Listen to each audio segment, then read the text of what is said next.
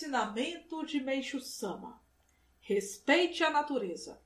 Parte 1. Um dos erros que a medicina comete é considerar o repouso uma condição fundamental para o tratamento da tuberculose. Porém, o melhor mesmo é que se deixe a moléstia seguir seu curso natural, o que significa permitir ao doente agir espontaneamente, sem impor-lhe restrições apenas orientando no sentido de não se esforçar demais. Por exemplo, no caso de um paciente sentir-se cansado ou febril, considerando por si mesmo que o melhor é descansar, daí o ideal é que repouse.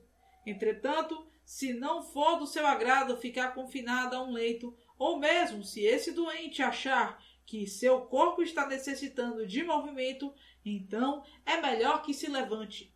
Inclusive deverá andar, se tiver vontade de andar, correr, se tiver vontade de correr, cantar quando tiver ímpetos para isso, ou até mesmo trabalhar caso se sinta disposto para tal. O mais certo é obedecer aos comandos da mente e não fazer nada que não seja do próprio agrado. Em suma, o doente deverá agir com espontaneidade, princípio válido não só no tocante ao trabalho da tuberculose, mas também no caso de outras enfermidades. O mesmo princípio também deve ser levado em consideração no que se diz respeito à alimentação do doente.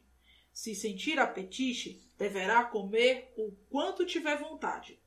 Tomar remédios não é nada bom, mas também recomendável que o doente precise se esforçar em ingerir alimentos que não lhe apetecem, simplesmente por serem considerados mais nutritivos ou até mesmo terapêuticos.